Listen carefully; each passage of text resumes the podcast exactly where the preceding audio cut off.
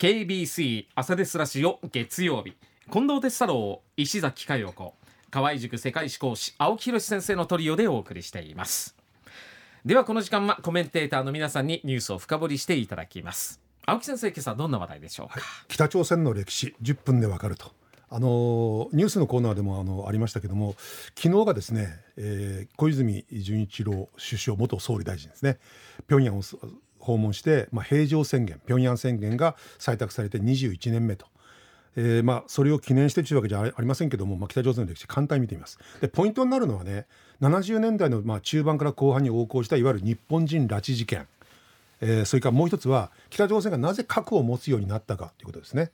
でまず北朝鮮建国はね大韓民国韓国と同じで1948年北緯38度線の辺りを境にして北に社会主義国家共産党があまああそこは労働党と言いますけども労働党が事実上独裁する国さらに言うと金一族がまあ、事実上独裁をする国家が生まれてしまうわけですね。一方南部にはアメリカの支援のもとに韓国ができると。で分断国家朝鮮半島生まれたんですけどもそれをですねお互いに、まあ、武力を用いてでも統一するというふうに北も南も言ってたんですよ、うん、ところが北朝鮮の方が先に準備が整うんですね。それはなぜかというとソビエト連邦が大規模な軍事援助をしたからなんですね、うん、でソビエト連邦当時の独裁者スターリンの承認のもとに、うん、1950年6月25日にいわゆる朝鮮戦争を始めるわけです。10年ほど前までの教科書にはどちらが先に始めたかというと書いてなかったんですけども今もはっきりと書いてありますね、うん、北朝鮮の戦車隊が境界線を越えて韓国に殺到と、うん、であっという間にプサン付近まで攻め込んでいくんですね、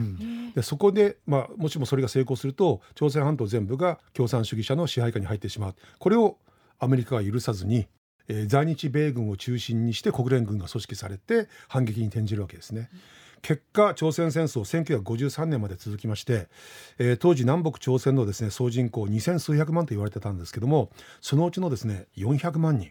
少なく見積もって400万人が犠牲になると。これもう北も南もですね、まあ、多くの人命が失われるとともにインフラというインフラが全部もう壊されてしまうんですね、うん、だからもう50年代のですね中盤ぐらいまで違う60年代中盤までかもう北朝鮮も韓国も世界最貧国の一つだったんですよね。うん、で北朝鮮はその後も共産主義の国である中華人民共和国とソビエト連邦の支援のもとに国づくり復興をですね、えー、やっていくわけですね。ところが60年代に入って状況がやばくなるっていうのも後ろにいて支援してくれる中国とソ連が仲悪くなるんですね。で国境紛争事件まで引き起こすわけ。一方でソ連はアメリカと関係改善を進めていくと。うん一方中国もソ連に対抗するためにアメリカとの関係改善を北朝鮮の頭越しに進めていくわけですね。うん、でついに1972年に当時のアメリカ大統領ニクソンが北京を訪問して毛沢東と握手をすると、うん、これは北朝鮮にとってものすごくショックなんですね。うん、俺を支援してた国2つが北朝鮮にとって一番怖い敵であるアメリカと握手をすると、何なの？で北朝鮮は孤立感を深めるわけです。でも自分たちは生き延びていかなくちゃならない。じゃあそのためには世界の情報が必要だ。ところが当時の北朝鮮。ソ連中国や東ヨーロッパの共産主義の国々としか国交がなかったんですね、うん、西側の国々がどういうことを考えているのか情報を得たい。そのためには地球上のどこにでも平気で行ける国民になりすまして、うん、世界中にスパイを派遣して、うん、世界中から情報を獲得する必要性がある、じゃあどこの国の国民になりすますか日本人なんですね。こうして1970年代の中盤から後半かけて日本人拉致事件が横行するわけです。うん、で一説によると最初のうちはね一人をターゲットにしてその拉致をしてたらしいんですけども一、うん、人で拉致された人たちっていうのはやっぱ絶望して、うん、亡くなってしまう方が結構多かったと。いうんでいわゆるアベックというかですね、男女のペアで拉致することも多かったということなんですね。これがねあの日本人拉致事件が横行した最大の背景だと言われてるんですね、ちなみに現時点では日本人拉致事件まあ少なくとも警察に報告されているような事案というのはないんですね。それなぜかというと現在の北朝鮮というのは世界160数カ国と実は国交を結んでます、うん、あのいわゆる議会制民主主義の国で北朝鮮と国交を結んでないのはアメリカと日本とフランスだけなんですよ。イギリスもドイツもみんな国交を樹立してるんですね北朝鮮北朝鮮と、うん、だから今はその日本人を拉致して世界中から情報を集める必要性はないわけですね。そして80年代から90年代ますます北朝鮮やばい状況になっていく、まず目の前のライバルである韓国がもう猛烈な経済発展をしていくわけですね。特に大きな起爆剤になったのが1988年のソウルオリンピックなんですよ。しかもそのソウルオリンピックには北朝鮮の、まあ、それまで支援国であった中国もソ連も東ヨーロッパの国々もみんなやってきて、うん、でこれをきっかけに今度は韓国とソ連韓国と中国が仲良くなり始めるわけですね。でだからもうこうしてますます北朝鮮の孤立感っていうのは強まっていくわけです。ちなみに韓国にはいろんな工業に関する高い技術とそれから資本があるんですね。でこれをある意味彼らは東ヨーロッパやソ連や中国と友好関係を結ぶ時の一つのまあ材料にしていくわけですよ。うん、ところが北朝鮮には世界を振り向かせるようなそういうなんていうかなネタがないんですね。うん、チューンで、まあ、国を運営していくためにはやはり支援が必要だ、うん、支援をしてもらうためには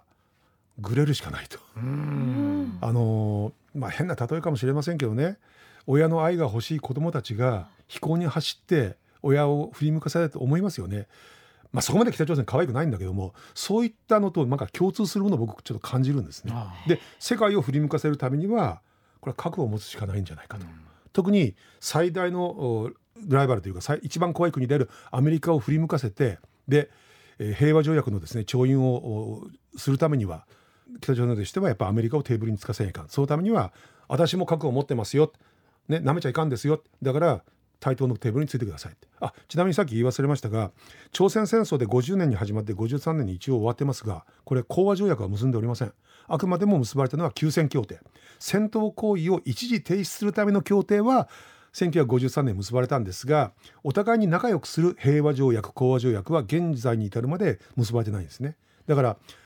今朝鮮半島に引かれているラインはあれはあくまでも国境線ではなくて軍事境界ラインに過ぎない、うん、で平和条約を結ぶためには北朝鮮が戦った相手である国連軍その中心であるアメリカにどうしてもテーブルに座ってもらわなくちゃいけない、うん、でアメリカに北朝鮮の現体制を尊重すると。これを言わせたいんですね。あまあ、北朝鮮あの核を持っていろいろねあの世界を脅かしてますけどもそれはね北朝鮮自身が脅かせたいということよりも北朝鮮自身もう怖くて怖くてしょうがないですねアメリカが。でそのアメリカをテーブルにつかせて体制の存続を確約す取ると。で北朝鮮に侵攻しないとその約束をさせるためにはなめられないように核兵器を持つ必要性があると。でこれを1990年代初頭アメリカは察知しました。当時のアメリカ大統領クリントンでクリントンはどうしたかというとこれは北朝鮮を爆撃すると。あの軍事侵攻をやって北朝鮮の核開発核開発を止めると。これ実は一歩手前まで行ったんですよ。ところがそれにストップをかけた人がいる誰かというと同じ民主党出身のクリントンの大先輩であったカーター元大統領、うん、彼が私が話をつけてこようと。で特使としてカーター元大統領派遣されるわけですね。で、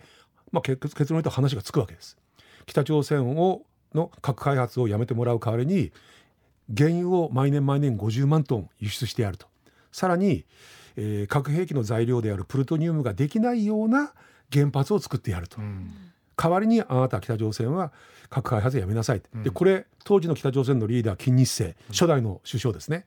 今の金正恩のおじいちゃんですけども OK して協定文に調印をしたわけ、ところが彼はそれを裏切って核開発を進めていったやっぱあのアメリカのことが信用できないということが本音だったみたいです。で、えー、94年まあ97年か、えー、金日成は亡くなって息子さんのキム、えー、キム・ジョンイルですね金正日あの人が新しい独裁者になると。で彼の下で核実験についに成功してしまうわけですね。でその状態が現在まで続いているということです。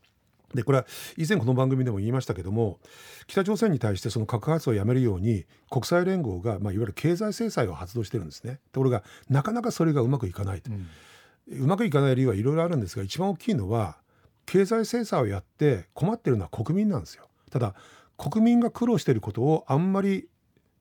その北朝鮮の指導者っていうのは頓着してないんですね。国民に、まあ、餓死者が出てる普通だったら普通の政権だったらそれが一番大きな問題じゃないですか、うん、ところがそれよりも体制の保持の方が彼らにとって大きな問題。だから国民の多くが飢えてるのに今の北朝鮮の指導者めちゃくちゃ太ってるでしょ、うん、で自分が太っていられるっていうのは結局国民のことを何も考えてないってことなんですよね。うん、でそのそういう状況なんで経済制裁があまり効かないんですね。なおかつ北朝鮮が短期間のうちに崩壊しそしたらどうなるか何百万人単位でこれ難民が発生する恐れがあるわけです。その何百万人単位の難民がどこに向かっていくかと。一部はもちろん中国に行くだろうし一部はロシアにも行くかもしれない。でも大多数は同じ朝鮮語をしゃべる韓国語をしゃべる大韓民国の方に流れていく。そしたら大韓民国もうニッチもサッチもいかなくなるわけですね。だから変な話ね北朝鮮の周囲の国そしてアメリカも日本も北朝鮮はもうとんでもない国だと思ってるんですだけど周りの国々は全て北朝鮮の体制が短期間のうちに崩壊することは望んでないんですね。でそのことを金日成も先代の金正日も今の金正恩もよく知ってるんですよ。だからずっとごね続けているということなんですね。で現在そのえプーチン率いるロシアがウクライナに侵攻をやりましたよね。でそのロシアに対して公然と武器弾薬の輸出をできる国これはもう北朝鮮だけなんですね。でそういうことでその武器弾薬の輸出と見返りに食料支援プラス原子力潜水艦のですね開発技術プラス軍事偵察衛星の技術、うん、これをですねロシアから受け取ろうと今してるんですね、うん、えー、今回の首脳会談の最大の目的そこです、うん、で原子力潜水艦を北朝鮮が手に入れるとこれは攻撃力が飛躍的に倍化します。というのも地上発射ミサイルというのはまあ分かるんですよどこにいるかでも原子力潜水艦って沈んだままでしょやっぱり軍事衛星でもなかなか探知しにくいしかも、攻撃対象国であるその例えばアメリカならアメリカの沿岸まで行けるんですね。すると発射してからすぐに目的に着弾できるということで攻撃力は倍化してしまうんですね。でそういったものを今ロシアから手に入れようとしてるんです。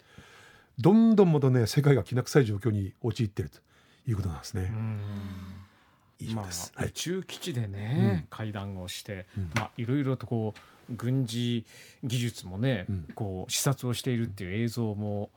ニュースでずっと流れてましたよね。ただそれによってじゃあアメリカを攻撃するためやってるか違うんですね。やっぱあくまでも第一目標はテーブルにつかせるためなんです。ただ独裁国家なんで頂点にいる人間がどういう判断をするかでもって世界は翻弄されてしまうんですね。